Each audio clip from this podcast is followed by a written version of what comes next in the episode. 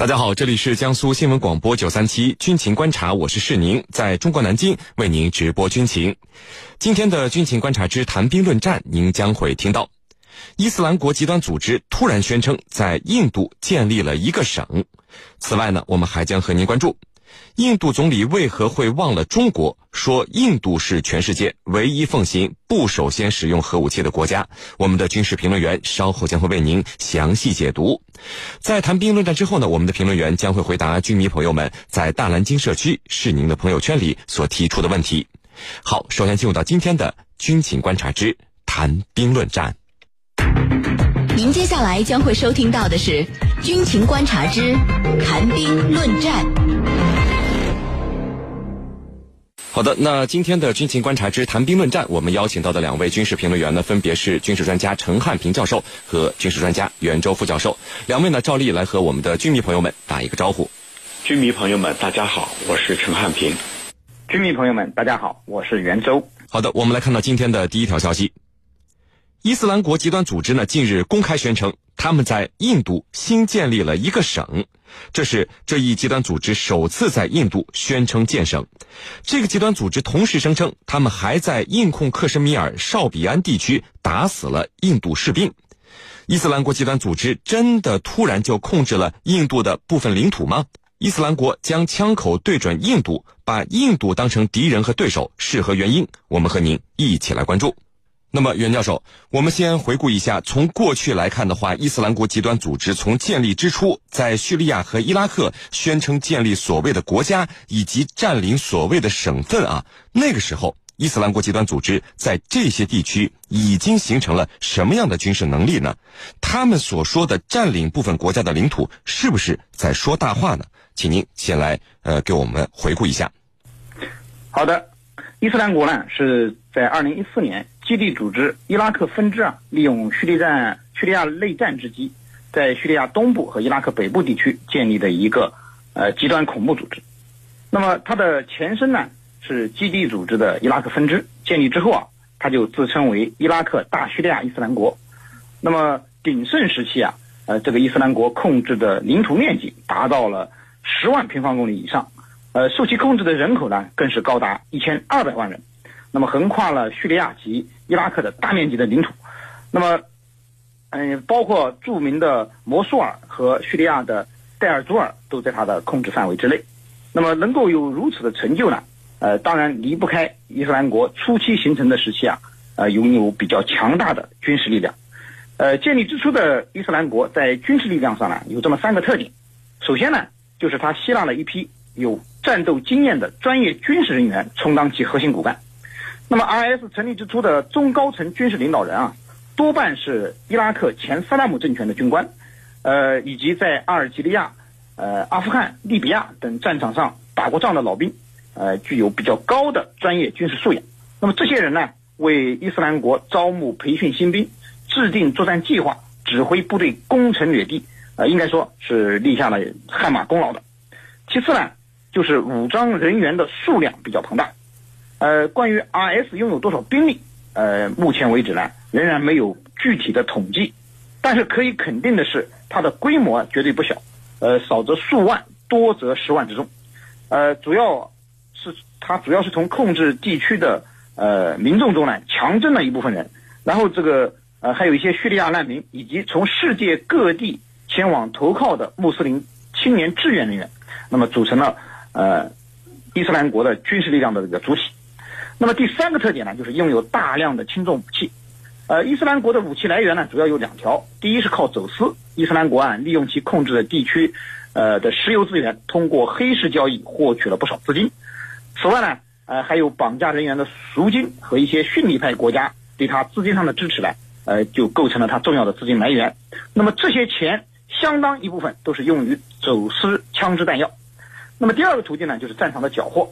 IS 初期啊，在和伊拉克安全部队以及叙利亚政府军交战过程中呢，缴获了包括坦克、装甲车、火炮、反坦克导弹、肩扛式防空导弹在内的多种重轻重武器。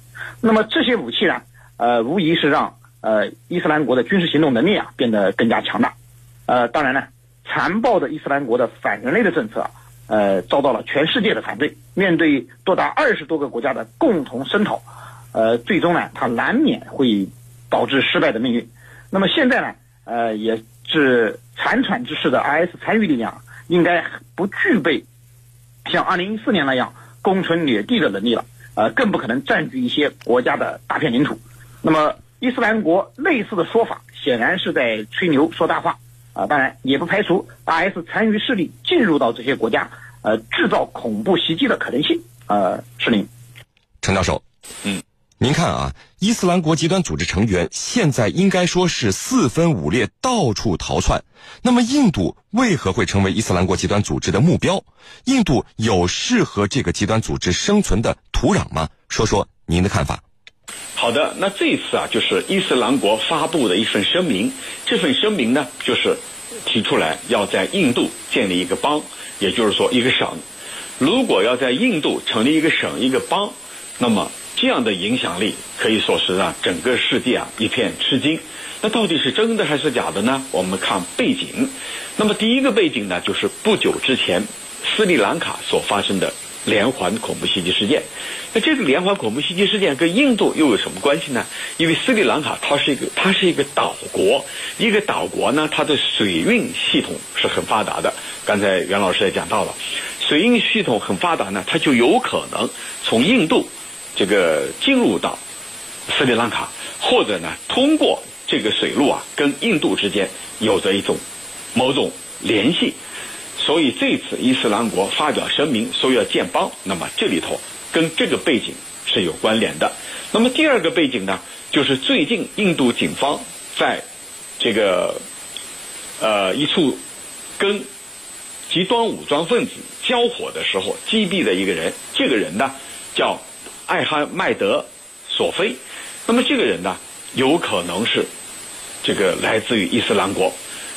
那么这两个背景啊，就有可能让人们联想到，可能啊，他们所说的要在印度建省建邦的说法呀，不是空穴来风。那么刚才我们提到的艾哈迈德索菲这个人。他呢已经宣布效忠了伊斯兰国，那么在效忠伊斯兰国之前，他是长期活跃在克什米尔地区的一个极端组织的成员。那么这两个背景啊，就是呃让别人有理由认为他们建邦建省啊，可能是有这么回事儿。但是呢，其实呃他们的这个说法的目的是什么？我觉得啊，第一，他是要。以此来制造影响力，要告诉外界世界，告诉外面的世界，我伊斯兰国还有这样的能力来建立一个单独的以我们控制的省或者邦，这是他要达到的目的。那第二个目的呢，就是在克什米尔地区，穆斯林的教徒啊和印度教徒他是关系很紧张的。那么在这一块儿，他认为他可以在这个地方进行生存。生存下去以后，可以在这个地区制造更大的动乱。那么以前我们分析过，动乱越大，越有利于这些极端组织的生存。而伊斯兰国确定建国立邦的做法呀，是写在他们的纲领里头的，像哈里发呀、哈里发国呀，这是在他们的纲领里头的。所以这次他提出来在印度建邦建建设，我觉得不是空穴来风。但是呢，这样的可能性。又是没有的，或者说是极小极小的。主持人，袁教授，伊斯兰国极端组织现在真的是人人喊打了，而且这个组织近来加大了恐怖袭击的力度，比如斯里兰卡复活节爆炸案。那他们为什么要主动给自己树立新的对手？尤其像印度这么一个南亚地区的大国呢？您怎么看伊斯兰国极端组织的这种选择和做法呢？好的。呃，伊斯兰国呢，作为一个具有反人类、反社会性质的极端恐怖组织，在它兴起之后呢，呃，全世界就形成了一个呃反伊斯兰国的联盟。呃，实际上，当前呃伊斯兰国面临的一个重大的难题呢，就是它的骨干核心成员，呃，以及众多的武装人员在呃联军的炮火下几乎丧失殆尽。呃，那么扩大影响力，呃，拉拢更多的所谓圣战人员，那么是。当前 IS 四处树敌、频繁制造爆恐事件的一个根本原因。那么另一个重要原因，呃，就是 IS 呢，目前也在改变策略。呃，伴随着伊斯兰国的衰落，呃，应该说呢，呃，IS 极端势力啊，呃，他不得不放弃其征服全世界的这种宏伟目标。那么，在目前的情况下呢，呃，主要是以打一枪换一个地方来制造恐怖袭击为他的主要策略。那么，伊斯兰国残余势力啊，呃，通过这种渗透的方法，呃，像诸如印度、巴基斯坦、斯里兰卡等，呃，有着伊斯兰教影响力的国家和地区转移。并不时的在这些国家制造暴恐事件，呃，已经成为当前国际反恐面临的一个非常严峻的新形势。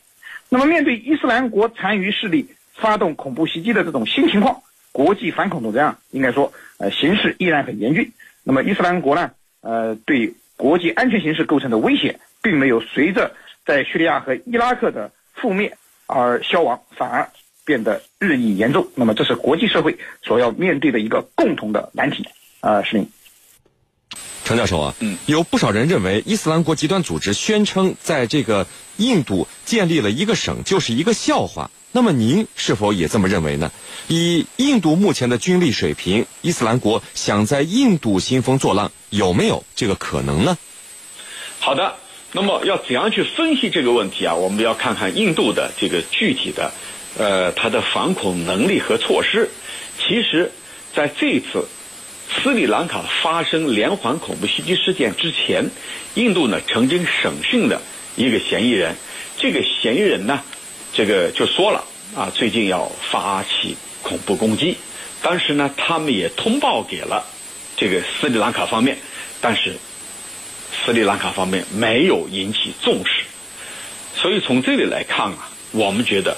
印度军警在反恐的能力方面，特别是在孟买事件之后，应该来说有了一个明显的提升。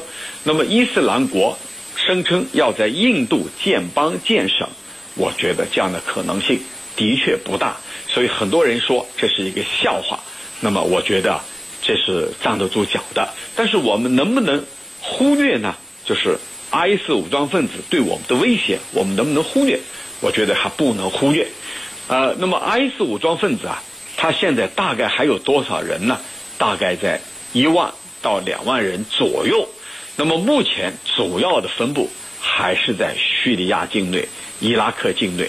虽然啊，它大规模的成建制的啊不不存在了，但是 IS 武装分子并没有陷入一种完全的混乱，或者说完完全全的失控的地步。它并没有被彻底打败。他仍然能够重组或者修订自己的战术，那么我们看到的就是不断在这个叙利亚有一些城镇遭到攻击，其实就是他重组的一种能力的体现。因此，对 IS 武装分子，我觉得任何情况下都不要低估他。假如你低估他了，那么也许你会面临他的攻击。这一次斯里兰卡到底是谁是幕后凶手呢？那么以前。在 IS 武装分子攻击之后，会很很快宣布是他所为。那这一次啊，斯里兰卡他并没有在第一时间宣布认领，但是通过这起事件的连环性和它的协调性来看，你没有外界的因素，你是做不到的。那么斯里兰卡这一次，无论是它的协调性、它的这个整合、整合能力、组织性。还有整个事件的策划，我觉得都是天衣无缝的。这么多这个酒店，这么多的教堂，同一时间发生恐怖袭击事件，那么绝对不是斯里兰卡国内的一个极端组织所为。只有一种可能，就是外界伊斯兰国从中进行的策划，建邦立国的能力没有。但是不能忽略，它未来在一些动乱地区，在一些碎片化地区，有可能重新整合。这一点千万不能有任何的松懈。主持人，好的，那各位不要走开，接下来呢是半点广告时间。在简短的半点广告之后，我们将和两位军事评论员一起来和大家聊到今天军情观察之谈兵论战的另一个话题。